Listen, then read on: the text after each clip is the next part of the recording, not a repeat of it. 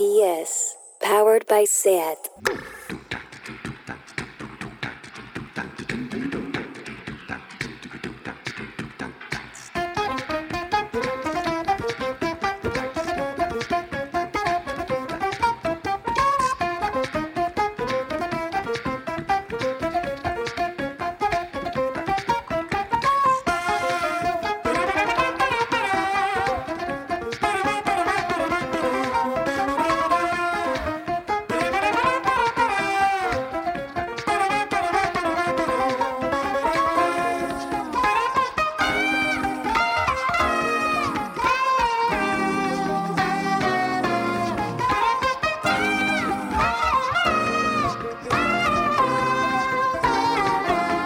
Bienvenidas a Tardeo.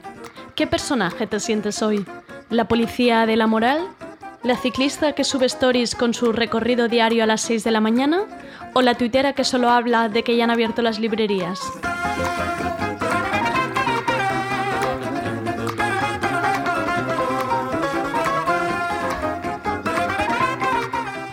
Nuevo capítulo en este tardeo especial de Yo me quedo en casa, excepto la franja que me toca, la de los runners, la de salir a comprar tabaco, la de la cola en el Lidl y la de intentar ir a ver a los amigos.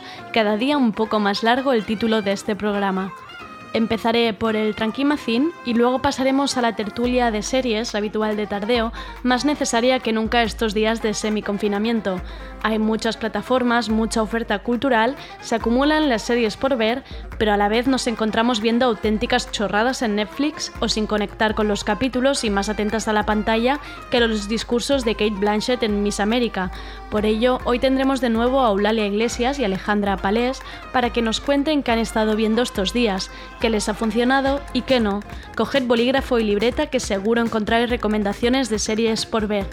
Soy Andrea Gómez, que empiece tardeo.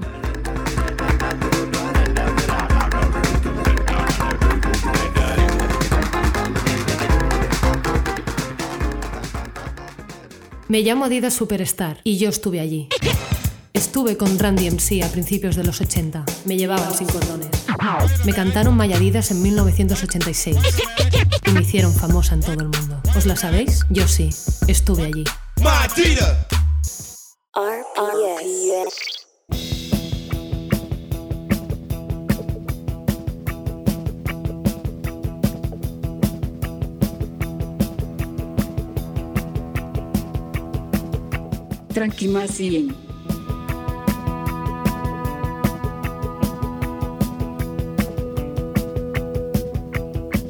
Leía este fin de semana en el país sobre el síndrome de la cabaña, es decir, el miedo y la aprensión a salir ante este proceso de desescalada, estos nuevos paseos que abren paso a volver a las calles y juntarse con la gente.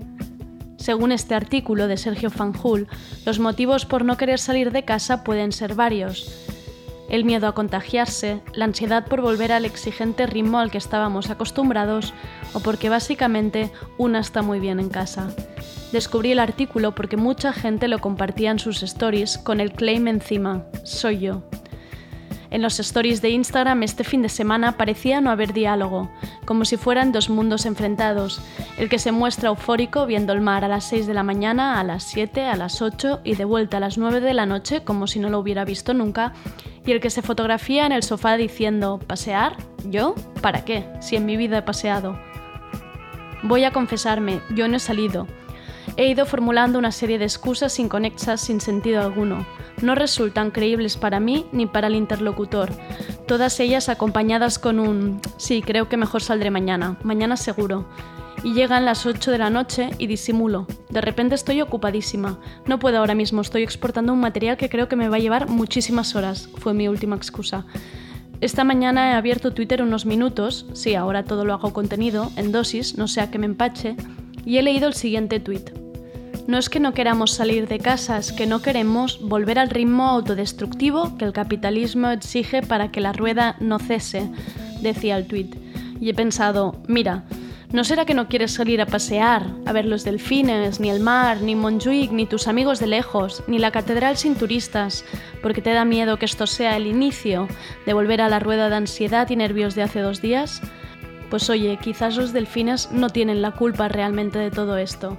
Y esta mañana, con un pie en el recibidor y la posibilidad de ponerme las bambas por primera vez en mes y medio, me he dado cuenta que no querer salir es un síntoma. Un síntoma del que no consigo ver la totalidad, un síntoma del que hace poco me enorgullecía por no haber bajado ni tan siquiera a tirar la basura orgánica, un síntoma con el que he estado haciendo broma estos días, un síntoma que con el buen día que hace y vuestras stories bonitas me ha preocupado. Y he vuelto a leer el tweet y sé que no quiero traspasar el recibidor porque eso sería el primer paso hacia una vuelta a una rutina y una vida que ahora mismo siento lejanas. No querer pasear, es decir, no quiero volver a horarios de jornadas maratonianas, a volver a ir corriendo a todos los sitios, al dolor de barriga, a los nervios, a estar 24 horas conectados, a llegar a casa a las 10 de la noche con la cabeza exprimida, a no tener tiempo ni para yoga, ni para bailes, ni para Patrick Jordans, a comer tapers recalentados, a tomar cervezas hasta tarde por aquello de olvidar, a querer hacer muchos planes y no llegar a nada, a esa sensación de tener que estar al día de todo sin saber si te apetece estar en ese evento, esa presentación de libro, esa película nueva de avanguardia o ese networking con cervezas gratis. Siento que cuando traspase el recibidor ya no habrá vuelta atrás. Sé que es un síntoma, lo que no sé es cómo curarme. Y hasta aquí el ansiolítico de hoy, que ha sido una dosis más para mí que para quien esté ahí fuera escuchándome. Pero si alguien tiene respuestas o comparte síntomas, estaré encantada de escucharos. Y ahora os dejo con el nuevo single de Paloma Mami, la artista chilena que ha conseguido alegrarme este lunes. El tema ha sido producido por El Guincho, creo que sobran presentaciones. Se llama Goteo, a bailar un poco.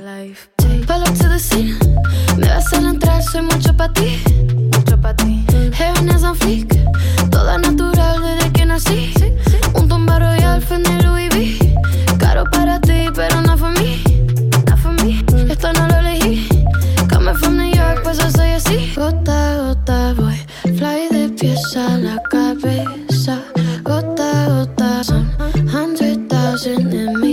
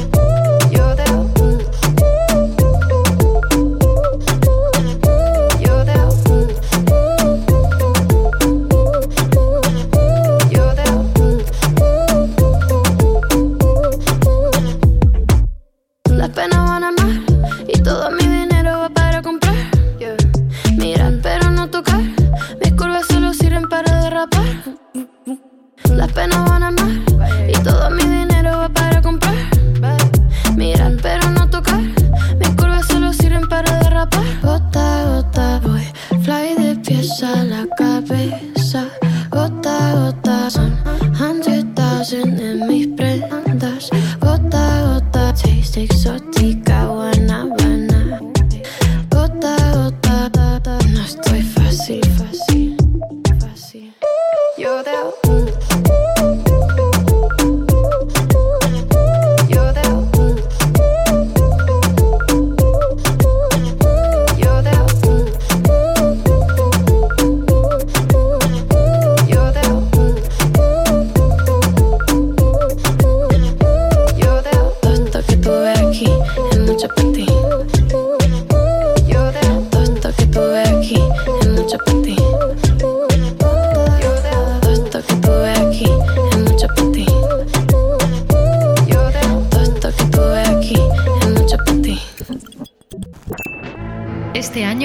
Film Festival Barcelona llega a tu casa a través de Filmin. El mejor cine independiente y de autor del año en una edición especial online con más de 65 películas inéditas en tu pantalla.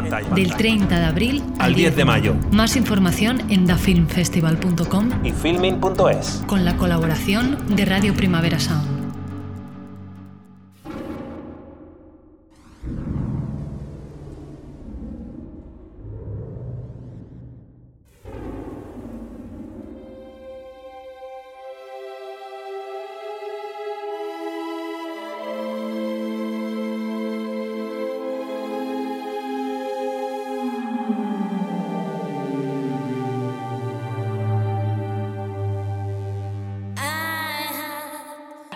Volvemos a nuestra tertulia de series habitual de tardeo, esta vez con las series que están acompañando en este confinamiento a nuestras colaboradoras. Hoy tenemos videollamada con Alejandra Párez y Eulalia Iglesias. Joan Pons esta vez no se ha podido unir. Desde aquí un fuerte abrazo a Joan que está apagando 20.000 fuegos. Quizá estemos ante el momento con mayor tiempo para devorar series, aunque eso no significa que ante el vasto catálogo de las múltiples plataformas una sea capaz de aclararse, o peor aún, que una esté suficientemente concentrada para seguir según qué series. Así que vamos a hablar con Alejandra y Eulalia para que nos guíen un poco por el catálogo y nos digan qué han estado viendo estos días. Hola, ¿qué tal? ¿Cómo estamos? Hola, bien, sobreviviendo. ¿Cómo lo lleváis? Hola, ¿qué tal? Ah, bueno, como comenta Alejandra, un poco sobreviviendo, intentando mantener el humor ante los vaivenes ¿no? y la incertidumbre un poco del escenario. Y hoy tengo que decir que especialmente triste por el anuncio del cierre de la revista Rock Deluxe, que ha sido especialmente importante, yo creo, bueno, para ah, más de una generación y también una revista iniciática ah, para mí como lectora y como periodista cultural, escribiendo de cine y de series. Así que es aquí también como mi, ah, mi momento un poco de compartir esta tristeza que si estuviera Joan Pons aquí, pues supongo que, bueno, pues que haríamos uh, entre los dos. Uh, bueno, supongo que él también está muy abatido en ese sentido. Sí, además ha sido como un baño de realidad de, de ver, um, estábamos hablando ¿no? de pérdidas de trabajo y tal, pero es como el primer medio arrasado Em, aunque no haya sido solo por el coronavirus y por este efecto, sino por otras causas, es un motivo más y, es un poco baño de realidad, ha sido esta mañana. Sí, sí, porque además mm, siempre temes que en las circunstancias actuales no se genere una especie de efecto, no diré efecto dominó, pero vaya, que no sea ah, desafortunadamente una noticia, una excepción, sino una dolorosa eh, tendencia en lo que a medios culturales relacionados con música, audiovisual, cine, series se refiere. Esperemos que no, que solo tengamos que lamentar este cierre, pero Ahí, ahí, está. Em, antes de entrar a hablar de las series que habéis visto durante el confinamiento estos días, preguntaros un poco por, si vuestro consumo o manera de ver las series ha cambiado. ¿Estabais más despistadas? ¿Os teníais que poner como más obligadas a ver las series? ¿Cómo, cómo ha sido? A mí lo que me ha pasado, sobre todo me pasó al principio del confinamiento, es que yo no estaba preparada para ver cosas que fueran especialmente densas. Eh, supongo que, bueno, cada uno lo gestiona como puede y todos hemos pasado por diferentes eh, estados vitales, ¿no? Durante estas semanas, en mi caso, el principio fue bastante bastante difícil y bastante duro. Bueno, por circunstancias familiares y, no me apetecía nada ver cosas densas. Entonces era como, necesito comedias, necesito comedias, necesito cosas mm. ligeras y era muy difícil de encontrar. Y esa es otra, ¿no? Últimamente lo que vemos es todo, pues, eh, mucha distopía, mucha cosa oscura, de mucha reflexión. Y, en ese caso a mí no me funcionaba, quizás por pues, un sistema de, de no querer afrontar la realidad. ¿eh? Pero a mí no me funcionaba. No sé si a Eulalia le ha pasado lo mismo. Yo como he tenido que mantener la dinámica de al menos ver una serie por semana para escribir sobre ella, pues digamos, incluso esta disciplina me ha ayudado a mantener cierta regularidad. Ah, también un poco, es verdad que estos días todo cuesta más, se hace más difícil. Uh, es decir, yo no he encontrado el momento para ver una serie solo por gusto, porque no sé, ¿no? Ahora sí mm. que puedes salir, pues te mm, intenta salir o hablar con la gente o así. Sí, sí, es verdad, y ha cambiado, yo creo que sí, que nos ha cambiado un poco ¿no? la forma de relacionarnos con la ficción ahora mismo. Sí, a mí lo que me pasaba, por ejemplo, es por, eh, en el trabajo hacer listas de series para recomendar y estarlo debatiendo con compañeros y que ellos me dijeran, por ejemplo, ah, pon Years and Years, ¿en serio? O sea, mm, no puedo con mi vida, yo no puedo poner esto. Pero bueno, es que no todo el mundo tiene la misma manera de relacionarse con la ficción, ¿no? Entonces, seguramente hay gente que le da de fábula ver esta serie. De hecho, pues, sería interesante analizar hasta qué punto las eh, ficciones distópicas en algunos casos, en algunos casos incluso eh, quedan o sobrepasadas o se pone en evidencia que incluso son un poco simplistas en sus escenarios, a veces no como muy totalitarios y quizá no saben eh, plasmar todos los matices que supone la experiencia que estamos viviendo justo en esos momentos, ¿no? De una realidad cuasi ¿no? apocalíptica. Es, esto que decías, Alejandra, es muy interesante porque lo hablaba a la hora de, también de leer libros y justamente también, también decía esto la persona con la que hablaba que decía que le faltaba comedia, le faltaba humor, que, estaba tan acostumbrada a leer eso, cosas oscuras, reflexiones, asesinatos, mujeres empoderadas, pero ahora no hay ninguna mujer riéndose de ella misma y no, y, no, y ahora mismo la necesito y no la encuentro. Sí, sí, yo creo que también ha faltado. Yo creo que es una tendencia que se ha ido viviendo los últimos años, que pues eran estos, sí, mujeres empoderadas, en lucha, sí, ¿eh? adelante, claro que sí, pero en determinados momentos necesitas un poco de cosas ligeras, es, muy, es muy simple, pero yo en mi caso lo necesitaba y creo que otras personas también. Claro. Eh, pues vamos con la primera, Eulalia, ¿alguna que tengas así para estos días que hayas dicho? pues eh, yo ahora justo estoy, creo que como muchas personas, viendo Hollywood, la última propuesta de Ryan Murphy, que como explicó muy bien en su momento Alejandra aquí en Tardeo, en este eh, acuerdo millonario con Netflix, que además pega muy bien con su talante así muy prolífico, ¿no? Y va estrenando series ahora en Netflix, eh, digamos, con mucha patina, eh, bueno, que se ve que hay dinero ahí en las producciones, pero que también quizá mm, se nota cierta irregularidad o ves más sus defectos en lo que es el acabado final. Y es una serie como mm, muy curiosa, no sé si en, nuestra generación, cuando te empezabas a leer sobre cine, además de los libros sesudos que te tocaba, todos nos leíamos en un momento un libro que se llamaba Hollywood Babilonia y que era el libro de los cotilleos, ¿no? el, libro que explicaba la vertiente esta como más escandalosa, más polémica, más los escándalos, los crímenes, los folleteos de Hollywood que no, que no leías en ninguna otra parte. Lo que es un libro, de hecho eran dos libros de Kenneth Anger.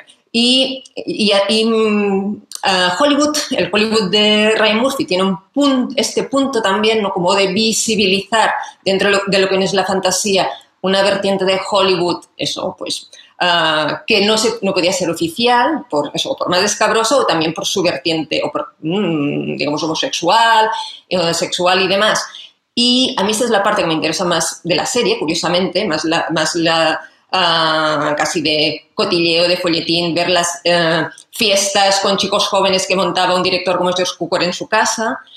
Y por otro lado, él también intenta llevar a cabo toda una reivindicación de, la, pues de dos identidades ah, tradicionalmente muy bueno, pues invisibilizadas, como puede ser las, la no blanca y la, no heterosexual en Hollywood a través de una especie de, digamos, de ucronía de qué hubiera pasado si le hubieran dado la oportunidad de rodar una película con ah, afroamericanos y asiáticos a, pues, bueno, Hollywood de después de la Segunda Guerra Mundial. Y es en ese aspecto en el que menos me, me está convenciendo la serie. Acaba siendo un poco simplista, yo creo, en esta reivindicación de estas identidades que además él conoce muy bien y sabe reivindicar muy bien.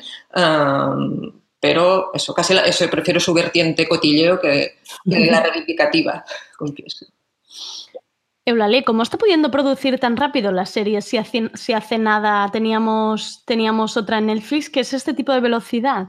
No lo sé, no lo sé. Ah, yo creo que ahora mismo debe ser el creador, mm, eso, como más prolífico de la ficción contemporánea, ¿no? Porque Em, creo que posiblemente sabe generar equipos de colaboración, ¿no? Porque, em, confieso que ahora no recuerdo el nombre de sus colaboradores, probablemente no firma él solo las series y supongo que eso le ayuda y debe tener pues, una gran capacidad de trabajo. Ah, esta también es miniserie, son siete capítulos y, pues, pero a nivel de producción es una producción de envergadura, es decir, se, la, se ve. Em, yo solo he visto el primer capítulo, Alejandra, tú no sé, ahora dirás. Yo, bueno, háblate primero. Yo he leído esta mañana en Twitter Rubén Serrano, que es colaborador de, Tardeo con la Agenda Queer, y él decía que, em, que, que reescribía como la historia de lo que hablabas, ¿no? Los homosexuales, comunidad negra, clase obrera, maquillando el abuso y la marginación, o sea, maquillando el abuso y la marginación no, y que romantizaba algunas cosas y que le estaba pareciendo, quizás esto que tú decías de simplista, que está pareciendo un poco maquillado todo.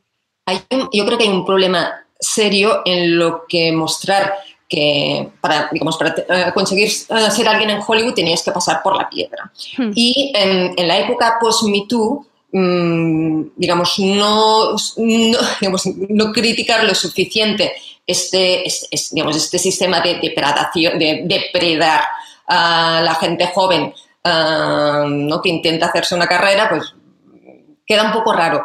Es como si a Ryan Murphy, digamos, todas las personas que mm, se aprovechan de, de, la gente joven en la serie en un sentido sexual para facilitarles la carrera son, son hombres, no son hombres heterosexuales, es decir, son o mujeres o eh, hombres homosexuales. Y no sé hasta qué punto parece que para Ryan Murphy esto sea menos grave, no sé, es un poco, eh, la única teoría que se me ocurre al, al respecto.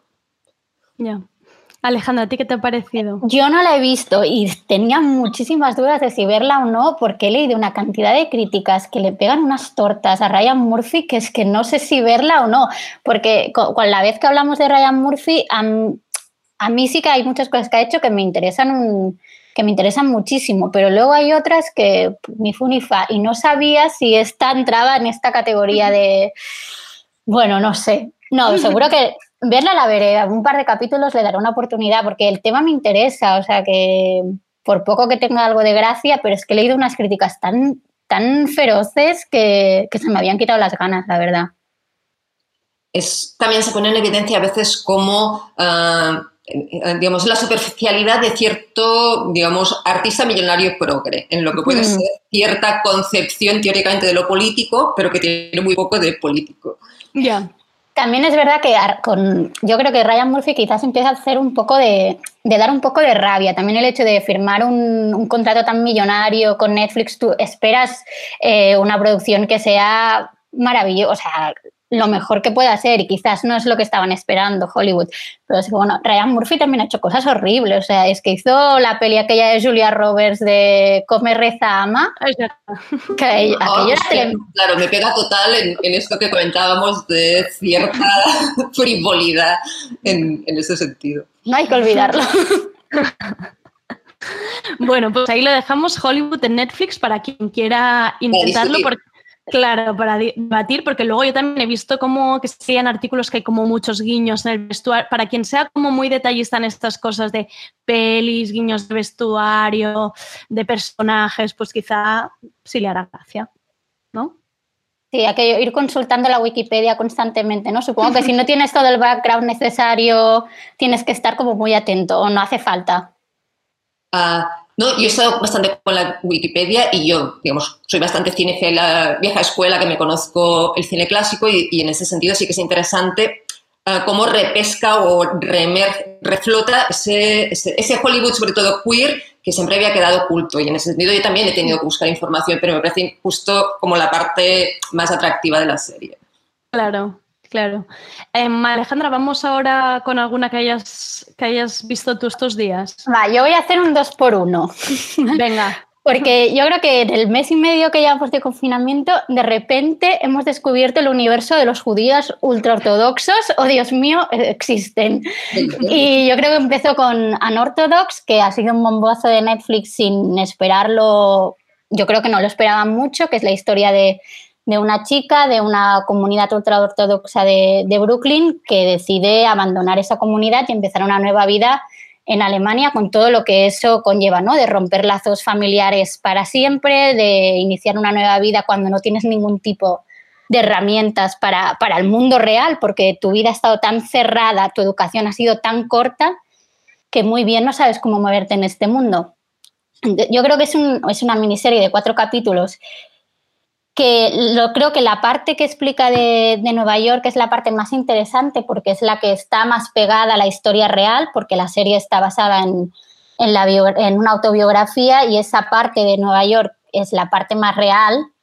Y luego cuando se va a Alemania ahí es donde empieza un poco más la fantasía y si la ves no te acaba de encajar o se te hace difícil entender cómo, una cómo esta persona va a seguir su vida, ¿no? Y que todo el mundo que se le aparece en esta nueva vida en Alemania es majísima, encantadora, mm, todo nuestro apoyo te lo vamos a dar. Bueno, es un poco irreal en este sentido y peca de, caer un poco en el telefilm alemán de, media tarde, de fin de semana, que, que hemos visto un montón. Y, pero aún así eh, entra muy fácil, son cuatro capítulos que los ves en un Plus Plus y, y la actriz principal es, es, brutal, es una maravilla, hace un papelón y la hace muy bien. Y entonces, si no queréis abandonar la temática, yo otra serie que os recomendaría es, es Stiesel, que es una serie israeliana que justamente sale la misma actriz haciendo un, personaje secundario y que básicamente es, una, es un drama familiar sobre una familia ortodoxa de, Jerusalén y su vida, su día a día, sus enamoramientos, sus penas, sus conflictos. Y sin ser tan, yo creo que quizás en Unorthodox, eh, claro, los acabas viendo como es que son, son muy malos, es que la tratan fatal y aquí eh, no, esta parte no, no, no se cae en esto. Son personajes mucho más complejos y a mí, a mí me está encantando. Son dos temporadas de 12 capítulos y, y me encanta. Además es que son personajes muy ricos. creo que es mucho más compleja que Anorthodox. Anorthodox es que caes mucho en, en, la dinámica esta de es que ellos son malos y mira cómo la maltratan y mira qué machistas son y, y, en, en esto no, no está tan claro, son más complejos y es muy chula, la verdad. Em, es que es, es, un hype fuerte, ¿no? Esto es como si hubieran descubierto la gallina ahora de los huevos de oro totalmente. Totalmente, no sé, también coincide un poco, además, coincide un poco que con el confinamiento, confinamiento la comunidad ultraortodoxa de, de Nueva York por ejemplo, ha protagonizado varias eh, noticias por liarla un poco parda y no seguir las medidas que, que, se les imponían, porque han tenido que disolver algún, algún funeral multitudinario en Brooklyn. Bueno, sí.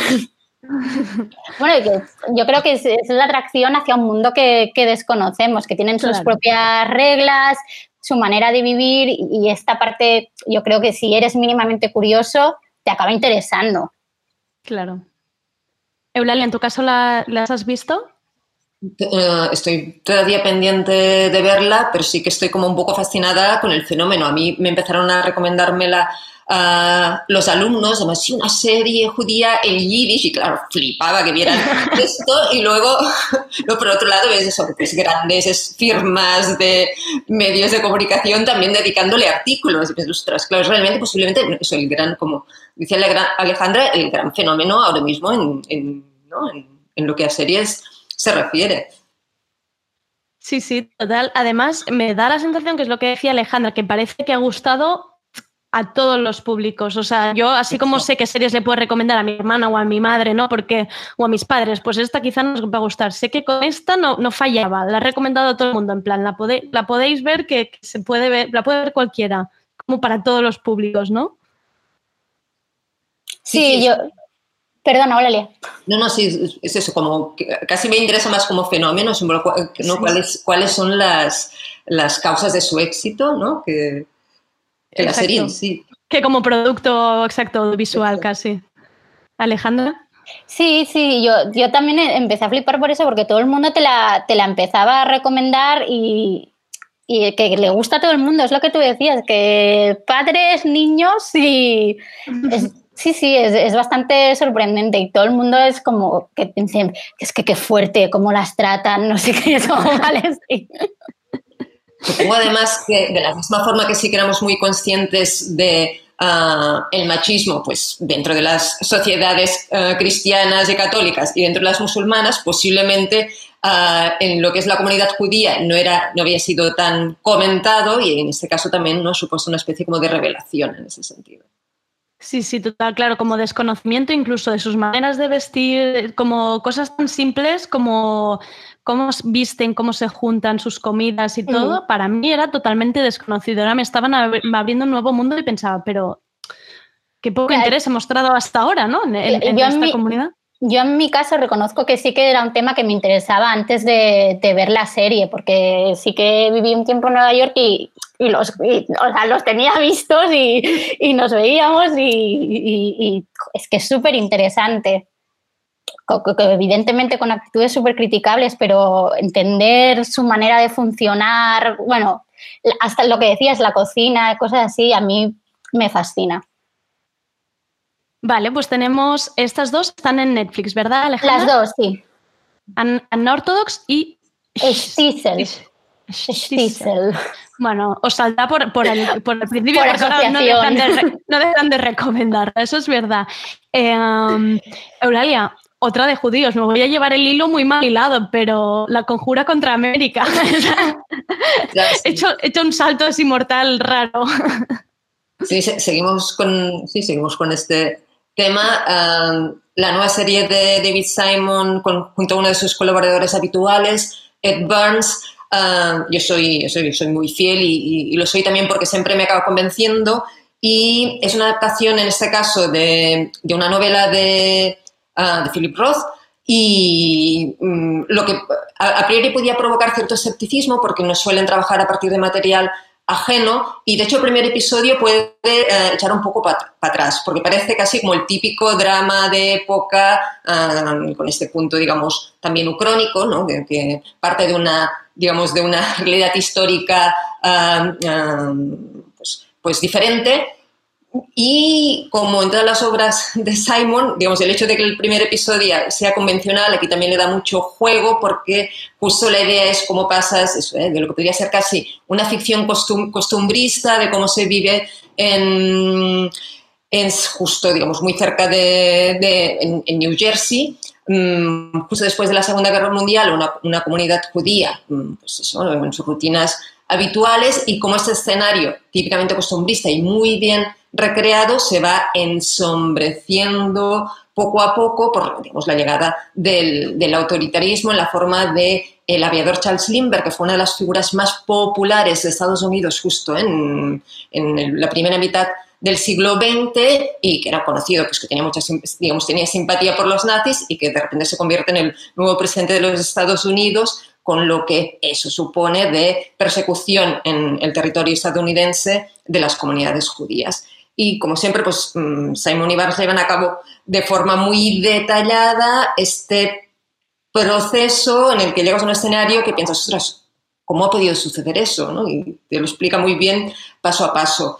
Ah, también, como siempre, también son muy buenos en ah, retratar la comunidad judía desde, de una forma muy diversa, desde diferentes experiencias hasta el punto que uno de los personajes más interesantes es el que encarna John Turturro, que es un rabí que de hecho se pone a favor de Lindbergh, ¿no? Y así sale un poco como todo lo que pueden ser las, las, las diferentes opciones y reivindica también una tradición muy propia de cierta comunidad judía, que es la del izquierdismo y la apuesta también no por la por, eh, el compromiso, por un socialismo eh, que todavía no era tan bueno en estos momentos en, en Estados Unidos. Yo he de decir que es la serie que más he disfrutado del confinamiento, no sé por porque de alguna manera David Simon también te ayuda a meterte tanto dentro y con esos personajes que es que yo me iba a dormir con ellos pensando, ay, ¿qué, le pasará a mi querido Sheldon? ¿Sabes? En plan, yo me obsesioné mucho con, esa construcción que hace de cada uno de ellos y que es que te enamoras, de, quieres un spin-off casi de cada una de esas familias que aparecen. A mí la verdad es que ha sido una de las series que más me ha ayudado a desconectar estos días. Y eso es muy terrible, porque es, realmente momentos saben hacer muy bien lo de que es pasarlo mal cuando empiezas a ver que te conviertes en un extraño en tu propia comunidad, ¿no? Ese terror que vivieron los judíos en, en, en Europa y que piensas que, bueno, pues repetirlo en, en, escenario norteamericano, pues ya verás, y, y ostras, no, no, saben transmitirlo muy bien. Sí, sí, se pasa nervios, pero quizás son esos nervios que a veces también necesitamos, ¿no? Como de adrenalina para, pensar en, otra cosa. Alejandra, ¿tú lo has visto? He visto el primer capítulo. Tengo pendiente el resto, pero esta caerá seguro. Esto te gustará. Esta sí. No, no, el primero me gustó, es ¿eh? simplemente que no he tenido tiempo, paradójicamente. pero sí, sí, sí que la voy a ver. Pero yo creo que es de las series que necesitan, o sea, verla con calma, con tiempo, ¿no? Disfrutarla. Vale. Sí Entonces, vamos a, a reservárnosla para algún momento. Pero sí, sí que la veré. Recordamos la conjura contra América en HBO está. Em, Alejandra, tú tienes una para recomendar de filming. Ay, sí, Pure. Me encanta. A ver, a ver, tienes, tenemos que hablar de esta porque también ha generado ahí su... Ha, ha generado debate. Hay dos bandos, hay dos bandos. Ha generado debate. Pues sí, eh, una de mis recomendaciones es Pure, que está en Filming, que es una serie de una temporada, seis capítulos, de una chica joven escocesa que tiene un trastorno obsesivo compulsivo que se manifiesta con pensamientos intrusivos de carácter sexual pornográfico. ¿no? Ella cualquier persona con la que se cruza, familiar, cualquier eh, estímulo le hace tener eh, pensamientos de tipo pornográfico que no le permiten tener una vida mínimamente normal. Entonces, eh, después de una serie de acontecimientos, decide marcharse de su pueblo, empezar una nueva vida en Londres para ver si de alguna manera puede solventar este problema. Y yo creo que quizás uno de los problemas de la serie es que se la compara mucho con Fleabag.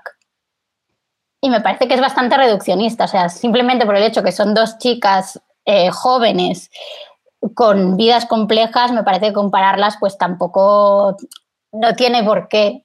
O sea, yo creo que funciona por ella misma sin necesidad de, compararla con, con Fleabag. Y a mí me ha gustado, tiene puntos divertidos, quizás una de las críticas, pero es que no sé si es simplemente por el hecho que son seis capítulos, es que toda la trama pasa muy rápido, los conflictos se solucionan como muy rápido, pero no sé si la causa de esto es por el hecho que son simplemente seis capítulos y que si tuvieran más capítulos, ¿no? Son, de, son de media hora, son de media hora, entonces quizás si hubiera sido una serie de dos temporadas, se hubieran podido tomar más tiempo para desarrollar los conflictos y solucionarlos.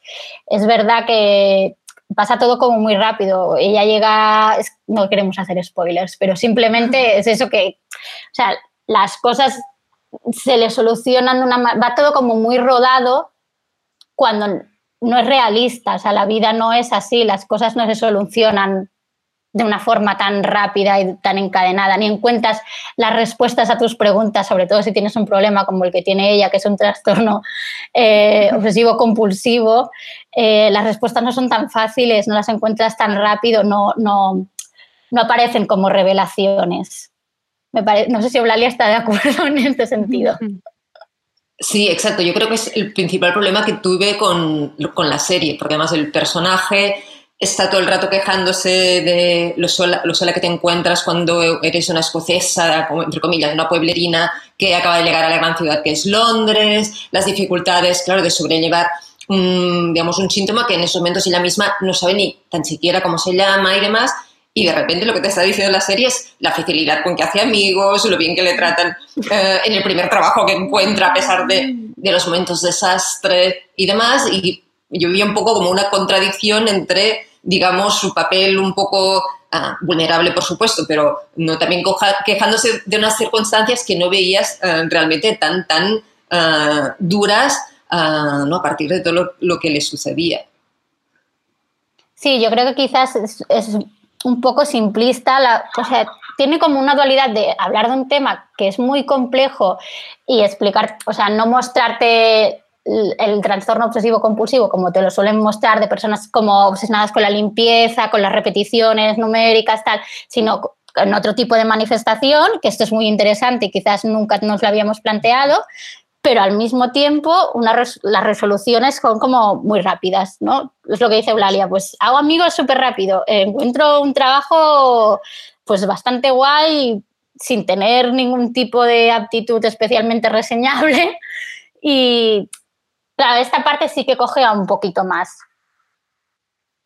Alejandra, y en esto que decías de que yo también lo he visto mucho, que mucha gente la comparaba con Fleabag, ¿no? Y es que ya estoy harta de estas chicas eh, tan irónicas y yo pensaba, pues sí que hemos matado rápido el formato, ¿no? Quiero decir, es la segunda serie, mira que hemos visto otros formatos, nos los hemos comido con patatas y pienso yo, pues a mí me apetece ver más chicas irónicas, independientes, hablando así cámara o, no. Y, mm, digo, dos series solo, ya nos hemos cansado. Sí, supongo que también depende un, poco de cómo presentas estos personajes. Si no caes siempre en los mismos patrones, lo puedes hacer interesante y seguir explotando el género. Si vas cayendo siempre en las mismas cosas, evidentemente se te agota rápido. Pero bueno. Claro. Sí, me, parece muy mala queja, porque además, aparte de que las series tienen en el fondo poco que ver una con la otra, más allá de, de tener mujeres británicas hablando de sus problemáticas, es como tú dices, Andrea, es decir, nos hemos tragado series sobre hombres uh, rebeldes. Y antihéroes. Antihéroes que se creen muy no sé qué y tal, mogollón, y ahora que empiezan a aparecer por fin uh, bastantes series uh, de creadoras femeninas que en muchos casos se autorrepresentan ellas mismas o trabajan con otras actrices y, y por fin podemos ver cierta diversidad en lo que son las experiencias femeninas, ¿no? enseguida se reduce a, uy, he visto dos series de mujeres. Ya. estamos. Cuidado. Y ha hecho el pack este año. El empacho es importante. Tú en este sentido, Lale, también tenías serie de mujeres. En este caso, ah. mujeres potentes.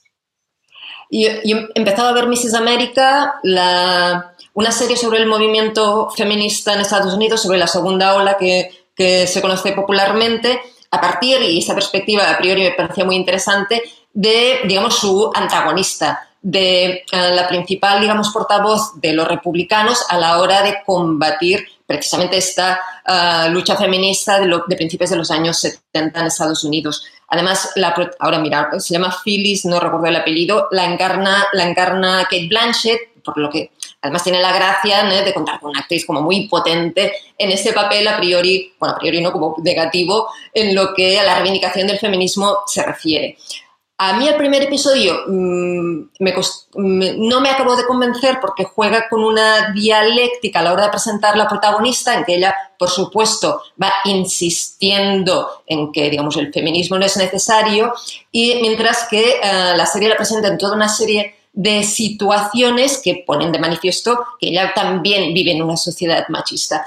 Y en algún momento me pareció quizá excesivamente redundante o muy eh, subrayado este, digamos, esta forma de presentación. Pero creo que a partir de que aparecen ah, precisamente eso, como las, las principales, principales líderes de la segunda ola en Estados Unidos, mm, se anima mucho ah, la serie, es muy interesante cómo las presenta además con todas sus contradicciones, todas sus limitaciones, sus rivalidades ah, y demás, y al mismo tiempo de una forma muy viva, ¿no? Es, sientes mucho la energía que se vivía en, en esos momentos, ¿no? Por parte de estas mujeres que, uh, pues eso, pues consiguieron tantísimas cosas en esos momentos. Y a partir de aquí yo creo que gana mucho la dialéctica entre eso, la, la, bueno, la antagonista y toda su, su, comunidad y el grupo de feministas. Y por ahora estoy vibrando mucho como una serie feminista, también ah, es muy interesante que llevan a cabo, centran cada capítulo en un personaje, es una forma también de reivindicar que el feminismo también siempre ha sido diverso y no hay que no se centra o se personifica en una única líder. Alejandra, ¿tú lo has visto? Sí, la estoy viendo. Y yo creo que la, palabra que ha dicho Eulalia que define la serie es vibrar. O sea, yo creo que es una serie en la que vibras porque, porque palpas ¿no? el, debate interno del feminismo, la otra parte, como también, aunque no estemos de acuerdo con sus opiniones o lo que decían, su manera de organizarse, o sea, o sea, dentro de que no compartes sus ideas, su manera de organizarse, su manera de, posicionarse en contra del feminismo, esa es la palabra que ha dicho Lalia de vibrar, yo creo que es que define perfectamente la serie y que tiene un reparto de actrices que es espectacular. O sea, quizás la gente no conoce los nombres, pero es que, es que no hay ni una actriz ahí que no sea de 9-10, es una pasada. Sí, Sarah Paulson, Kate Blanchett, Crossbine, yo creo que es, es una maravilla, es bastante un disfrute. Y los títulos de crédito, me flipan los títulos de crédito, los, super, muy superficial, pero me encantan. A, mí sí que me ha pasado esto, perdón, Blalia. No, iba a decir que a mí me había costado, me está costando entrar un poco, quizá porque quiero como estar tan atenta a entender cada personaje, ¿no? Lo que tú decías, mm, sus contradicciones, no me quiero perder nada, que me siento en una clase de historia y, me está costando. Cada capítulo me lo estoy teniendo que. A ver, voy a volver a ver este trozo. Me está como costando. Pero no costando porque no me guste, sino como de arrancarla un poco. Estoy ahí en ese proceso. Claro, tiene este, esta vertiente como más didáctica que yo también agradezco porque todavía tengo como muchas cosas pendientes de aprender al respecto. Por ejemplo, desconocía la figura de la política afroamericana es súper interesante cómo la bandean porque no es el momento y demás. Y que es siempre una de las, ah, uno de los principales reproches que se le ha hecho a la segunda ola feminista en Estados Unidos, su, eh, su identidad básicamente blanca que no supo integrar eso, pues, mm, las experiencias de las militancias afroamericanas o incluso las lésbicas, que es un tema que también aparece. Y, y sí, en este sentido sí que también es muy intensa porque es como que, que tienes que aprender, ¿no? Que te da como muchas cosas a aprender. Sí que es verdad. y estoy de acuerdo con, el, con el tema de las American actrices. HBO, perdón, iba a decir Miss American HBO, que recordemos que está en HBO, Es verdad que lo de la, las actrices son todas mm, súper potentes. A mí me encanta la pareja que forman Kate Blanchett y Sarah Paulson, que es como su, su mano derecha, porque um, ellas también aparecían como pa expareja lésbica en Carol, en una película, y luego se produce también como una especie como de, de guiño muy divertido en este sentido, ¿no? y ahora son como justo todo lo contrario. Y es verdad que entre las, ¿no? entre las muchas integrantes del movimiento feminista, ¿no? Está, ¿no? A, hay, ostras, no, no, me acordaré, Martingale, hay una actriz. Sí, la, la, Margot, Margot Martindale, que era una de las secundarias de The Americans, que siempre se llevaba premios, pero eso, no es reconocida por el público, pero es una ah. actriz muy buena. Es, exacto, es la que siempre te fijas en plan, esta, esta actriz es buenísima y luego tienes como que intentar memorizar el, el nombre siempre. Y en HBO mismo queríais destacar también Ram, ¿verdad? Quiero hablar mucho de esta serie, necesito que me la expliquéis. Porque no la, no, la, no, sé, yo. no la entiendo, no sé, no sé qué me quiere contar. Necesito que me la expliquéis. Eh, sí, a ver, Ran, eh, que está en HBO, es comedia thriller, no es una mezcla de comedia romántica thriller sobre una expareja que, pasados 15 años de que no se ven, él le escribe a ella una palabra o le escribe un mensaje que pone Ran ella contesta y decide irse con él, ¿no? Fugarse, encontrarse en un sitio donde quedaron hace 17 años y fugarse. Claro, yo no sabemos muy bien cuál es el pasado de estos personajes porque es una información que se va dosificando mucho, es muy a cuenta gotas, te van explicando cosas, pero tú no sabes muy bien, bueno, esta pareja, cómo eran, qué les pasa, por qué se han encontrado, cuál es el objetivo de este viaje, qué van a hacer, dónde van no lo acabas de entender mucho.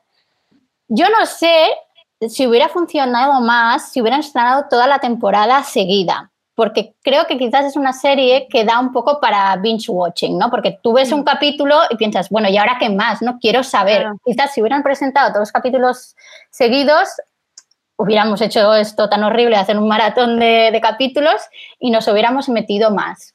No sé si viendo capítulos semana a semana esto se consigue. Está costando un poco, sí. Sí, yo eh, creo sobre todo que el cambio se hace a partir del tercer, cuarto, cuarto capítulo, que es cuando se empieza a poner un poco interesante. El primero y el segundo puede, puede, aburrir, puede aburrir un poquillo. Eso sí que es verdad.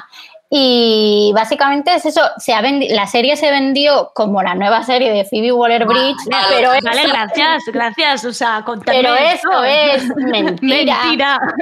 Eso es mentira. La serie es de Vicky Jones, que es eh, amiga de Phoebe Waller-Bridge, que la dirigió en el monólogo de Fleabag cuando lo hicieron en teatro y que es colaboradora suya siempre, o sea, en, en, la serie en Fleabag también formaba parte del equipo de guionistas, pero la serie no, o sea, Ran no es de Phoebe Waller-Bridge.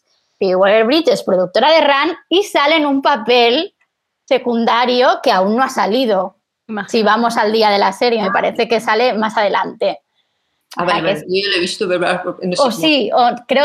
Es que, es que, claro, no sé, no sé por... Vale, uh, yo la he visto, pero ahora no sé si... Uh, pero sí, ahora no sé cómo va, cómo va. Yo diría el... que no ha aparecido todavía. No, porque esta semana se ha estrenado el cuarto o el quinto, o sea que en el quinto vale. creo que sale.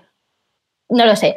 Pero bueno, que no. Que, que no da para venderla, o sea, que no se puede vender la serie por ese papelito que No la vendamos por eso.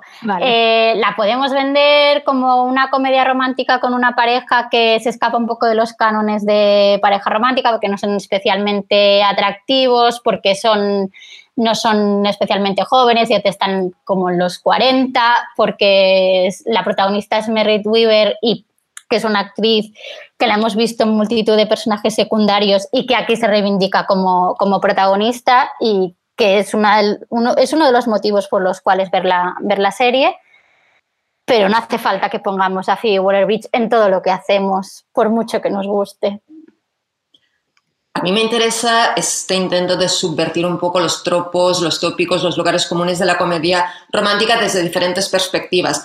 Ah, desde esto que comenta Alejandra de, los, de la edad o la apariencia de los personajes, al hecho de que no sabemos qué les ha pasado. Hay un momento que, que se dan cuenta que quizá esta aventura tampoco les va a salir demasiado bien y al mismo tiempo hay también cierta reivindicación de, del propio espíritu de aventura, de me subo a un tren y a ver qué pasa. Y de hecho la propia serie, serie tiene mucho de esto y a partir, ahora ya justo en el episodio que aparece Phoebe Waller-Bridge, que es hasta donde he podido ver yo, uh, la cosa todavía, digamos, la serie cambia uh, todavía un poco más, lo que no sé si va a ir a su favor o va a aumentar este estado de confusión que comentas tú, Andrea, que te genera uh, la propuesta. Sí, a mí, a mí la verdad es que yo también porque yo como Eulalia comencé a verla por los screeners que nos envían antes a prensa, entonces me vi como los cuatro primeros capítulos y entonces la volví a ver siguiendo las emisiones de HBO y ya la confusión era máxima, ya no, sabía, ya no daba pie con bola. Pero sí, también tiene un punto, bueno, no sé si Eulalia estará de acuerdo, que también tiene un punto clásico, ¿no? En cuanto a o sea, eh, hablaban de extraños en un tren, yo también me recordaba un poco a Charada, en, el, estas parejas, así como una aventura, pero también es romántica, no sé, un punto clásico muy difuminado, pero que está ahí. Claro, yo, yo comentaba que el propio hecho de que tenga lugar en un tren, que se ve un tren casi como tú comentas, ¿eh? vieja escuela, eh, le da un hálito romántico muy claro y la, y la aleja de otras formas, ¿no? de, de, otros escenarios más habituales de la comedia romántica. E incluso ese espíritu de screwball comedy, de comedia norteamericana clásica de los años 30 y 40, de Catherine Hepburn y Gary Grant, ¿no? un poco eso, viviendo el amor como una aventura que no sabes pues qué va a pasar, no creo que también está como muy presente en la, en la, en la serie. Vale, pues tenemos Run en HBO, que voy a hacerles caso y voy a ir yo manteniendo el, capítulo dosificado que nos dan semana a semana, a ver dónde nos lleva, ya sabiendo que Foy tiene poco que ver, que ya Phoebe ya no la, ya no la espero, no se la espera la serie. No, no, claro, Phoebe Waller-Bridge se ha convertido realmente en tal fenómeno que ya es como la, forma de vender cualquier serie claro, con una mujer por ahí. Es que hay algunos artículos que realmente lo que decía Alejandra, la nueva serie de Phoebe Waller, en, realmente estos artículos deberían ya mm, quedar fuera. También yo me planteo, si yo fuera Vicky Jones, o sea, me daría 100 patadas, quiero decir que... Vas a ser la, amiga, la amiga, de siempre, ¿no? Claro, sí. Es un poco injusto, bueno, un poco no, es súper injusto. Sí, sí, sí, sí. sí. Em, ¿Qué más nuevo tenemos para recomendar? Eulalia, ah, empieza tú. Uh, yo tengo un poco un guilty pleasure, o, no me esperaba que, que, me hiciera gracia la serie de Freud en, en Netflix, uh, porque además es una serie también de esas que se escapan de lo que podría ser una uh, dramatización, digamos, seria o rigurosa sobre la figura del padre del, del, psicoanálisis, ¿no? Y se va por otro camino, que es un poco más el del fantástico con un punto delirante. Y ese punto delirante, otra vez, es la gracia un poco de la propuesta, es decir, que nadie se mire la serie esperando un análisis muy riguroso de cómo surgió eh, el, psicoanálisis en la Viena, un poco del cambio de, siglo, del siglo pasado, y en cambio, si mm, se es fan de lo que puede ser el fantástico, así un poco pulp, eh, y te gusta todo lo que tiene que ver con el ocultismo, eh, un poco el gore, el sexo también un poco desatado, y sectas húngaras que quieren acabar con el imperio austríaco, pues sí, la serie está bastante, bueno, tiene como mucha chicha en este sentido. Ah, mira, qué bien, esta me la apuntaré. ¿Y es una temporada, Eulalia, esta? Sí, yo creo que es, serie, de hecho serie austríaca y sí, no sé cuántos, no recuerdo el, número de capítulos, pero sí que la acabas como relativamente rápido. Vale, pues esta me la apunto. ¿Tú Alejandra la tenías controlada esta? La tenía controlada, pero no la he visto. Vale, nos la apuntamos. nos la apuntamos. Em, ¿Tenías, Alejandra, tú algo más de, de, Netflix? Sí, también un poco la línea de placer culpable, ¿eh? que decía Olalia, pero placer culpable, mundo cookie, todo junto. que es una, es una serie adolescente, comedia, comedia romántica adolescente que se llama Yo Nunca, que la acaban de estrenar, son ocho capítulos. Eh, es de Mindy Collin, que había sido guionista de The Office, que luego tuvo su propia serie, y es sobre una adolescente de 16 años, de familia india, eh, que su padre murió hace unos meses y pues como ella intenta sobrevivir esta pérdida, sobrellevar esta pérdida e intentar encajar en, el instituto porque justo después de que se muriera su padre, eh, ella tuvo un colapso y dejó de caminar durante tres meses y para todo el mundo es la niña rara que iba en la silla de ruedas y ahora vuelve a caminar. Y está, es, una serie bastante graciosa dentro del género que, sea comedia romántica y juvenil. Está muy bien hecha tocando temas de tópicos sobre la comunidad india en, los Estados Unidos, las madres indias, la presión que ponen en, sus hijas. Y otro de los puntos a favor para mí de la serie es que eh, la diversidad que tiene, o sea, se aleja mucho de la típica serie juvenil de americanos blanquitos y pijos y son, hay una, la diversidad es bastante evidente. Y yo creo que normalmente Mindy Collin, a ver, hay veces que hace cosas que son bastante horrorosas. De hecho, es una adaptación de Cuatro bodas y un funeral en serie que no la veáis nunca, por favor. es horrible. Pero luego es una tía que le encanta el género de la comedia romántica y que, y que tiene una cultura sobre ella súper extensa. Y cuando hace las cosas bien, le quedan súper monas y, es una, y hace series pues ligeras, agradables, que quizás no son súper sesudas, pero que te hacen pasar un, un buen rato. Pues yo creo que si queréis pasar un buen rato es, es, es una buena opción. Venga, nos la apuntamos como segundo guilty pleasure. Total, eh. Una creadora que tengo pendiente, a pesar de que, por ejemplo, en Estados Unidos, claro, es una figura muy, muy, ¿no? muy reconocida y muy potente en todo lo que es, ¿no? sus nuevas creadoras de ficción, además reivindicando precisamente ah, este punto que comentabas, ¿no, Alejandra, de, su, pues, ah, la creadora que también ha integrado esta idea de la diversidad ¿no? de los Estados Unidos, que ya no solo son, no solo blancos, tampoco solo afroamericanos. Hmm. Sí, sí, yo creo que es muy interesante, pero que a veces patina, patina un poco. O sea, realmente, Cuatro horas un funeral, o sea, casi muero viendo la serie. Como, o sea. No sabía que existía una serie de cuatro horas. Sí, me parece que están en A3 Player Premium y es, es, ella adaptado, adaptó la película, pero es una serie que tiene poco que ver con la película. Es decir, porque te dicen que, porque le pone el mismo título, si no es muy difícil de, encontrar la vinculación y es como súper evidente, es el primer capítulo y sabes perfectamente cómo va a acabar, quién con quién y decir que te puede gustar la comedia romántica y no ser simple como, ¿sabes? Puedes buscar otras cosas más. Vale, pues esta es Yo Nunca en Netflix y ahora os quiero hacer dos preguntas súper rápidas para acabar por si estáis al día o al caso y si no, pues ahí quedarán en el aire porque os las voy a hacer por sorpresa, no os he dicho nada. Una es em, Westworld, em, ¿la veías? ¿Veíais? ¿La veis? Em, ¿Qué está pasando con esta nueva temporada? También ayudadme. No sé si es que yo no estoy conectando o me parece que las series se están yendo por unos sitios que digo, ¿qué les está pasando?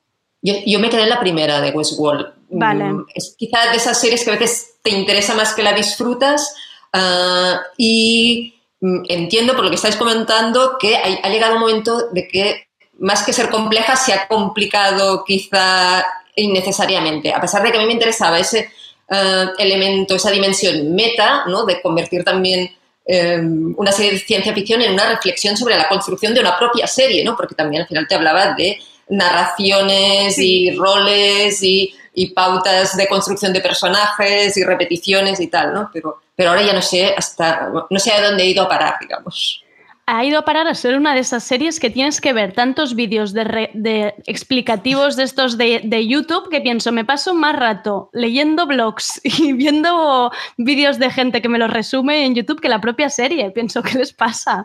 O sea, quizás soy yo que estoy un poco más espesa, pero, pero era por si, por si sabíais de qué les estaba pasando, si, si se les había girado algún cable por allí. Yo la tengo súper pendiente, ¿eh? no, no he visto ni la primera temporada. Tengo los deberes por hacer. El, confinamiento no estaba para cumplirlos todos. Solo, faltaría. Solo faltaría. Aunque he, de reconocer que si, veo la, si la veo algún día será por Even Rachel Wood, que me parece una tía fascinante. Lo es. Lo es, lo es. No, y hay, hay, personajes muy potentes y, y, tías así em, que, que no se ven en, otros, en otras series, con unos papeles eso tan complejos que dices, wow, ya era hora. Voy con la segunda pregunta, a ver qué, um, ayudadme. Normal People, BBC, ¿por qué nadie la ha comprado en España? ¿Qué ha pasado? ¿Cómo, se, ha perdido este, estas, este momento? Me parece, a lo mejor estoy equivocada, ¿eh? pero diría que en, Inglaterra es BBC, pero que en Estados Unidos puede ser que esté en Hulu. Sí, exacto. Vale, y Hulu forma parte del conglomerado de Disney. Ah. Eh, o sea, que la tenemos en Disney. No la tienes en Disney, pero en, el, pero en algún momento del año que viene puede ser que Hulu llegue a España dentro, de dentro de los planes de Disney, el, primer paso de streaming era lanzar Disney Plus y en algún momento el año que viene empezar la expansión de Hulu fuera de Estados Unidos, pero era un plan que no sé si ahora mm, va a pasar. a veces alguna creo que ha llegado vía HBO, de hecho, ¿no? Sí. Ah, y, a, priori parece una serie como muy, ¿no? Para HBO, sin, Sí, lo que pasa. las críticas de esta semana, ¿no? que creo que no han empezado a aparecer en Estados Unidos las críticas, digamos, en la prensa estadounidense. Y sí, como. Lo que pasa que me parece que cuando eran lo que decías tú, series de Hulu que nos han llegado a través de HBO, ha sido mucho antes de, Disney Plus y de que tuvieran la idea de entrar, porque uno de los casos es el cuento de la criada, que es de Hulu y nos llegó por HBO, pero que yo he hecho las series nuevas que están apareciendo en Hulu no están llegando aquí. Vale. Entonces, yo, pensaba que con, el boom que fue aquí en el, mercado literario, Sally Rooney, que se haya perdido como este enganche de que ve tanta gente pendiente de ver la serie, ¿no? y que al final está todo el mundo con ¿cómo veo BBC desde aquí España? Yo pienso. la verdad es que es, o sea, que es una pérdida. O sea, el hecho que no la puedan recuperar aquí es una pérdida, porque seguramente tendría muchas, Tendría muchos seguidores, pero puede ser que uno de los motivos sea este. Vaya, pues tendremos que esperar a, que se aclaren y nos sí. sí, sí. Pues Eulalia y Alejandro os habéis marcado un repaso increíble por las, por las series del confinamiento. Yo creo que hemos dado un montón de ideas y eso que se han quedado como siempre fuera. ¿eh? O sea, vosotros siempre dais para dos programas mínimo. Muchísimas gracias por el trabajo, por las explicaciones, siempre de forma tan didáctica que lo que transmitís. Yo ya quiero verlo todo, lo que habéis explicado, ya me lo he apuntado todo. Y muchísimas gracias por entrar a Tardeo. Gracias, gracias a ti. Bueno, vosotros. Yo creo, espero que la próxima ya sea, ya sea físico, pero, oh, pero no lo sé. Ojalá, vamos a flipar. Os tendré lejos a unos cuantos metros, pero, pero, como mínimo os veré la cara. Pero da igual, aunque no nos podamos tocar, simplemente estar a un metro ya. Ya será, ya será mejor. Pues muchas gracias por entrar, Eulalia y Alejandra. Un beso. Adiós. Adiós. Y hasta aquí el tardeo de hoy. Si hay alguna serie que no habéis podido apuntar o hay algún nombre que no habéis entendido, no dudéis en preguntarnos por el Instagram o Twitter de Radio Primavera Sound. Mañana volvemos con más. Soy Andrea Gómez, gracias por escucharnos.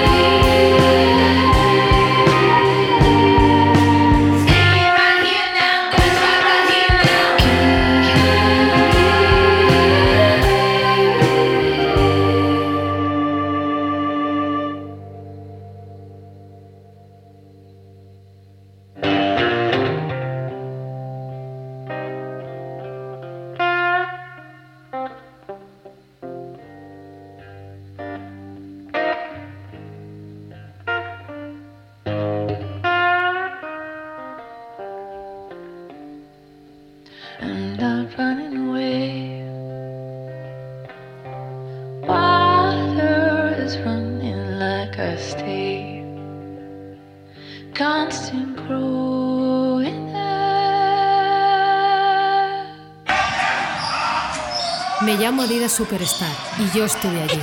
Estuve en las canchas de baloncesto en Estados Unidos en los 70. Me convertí en la zapa favorita en la NBA. ¿Os acordáis de los ganchos de Karim Abdul-Jabbar? Yo sí, estuve allí.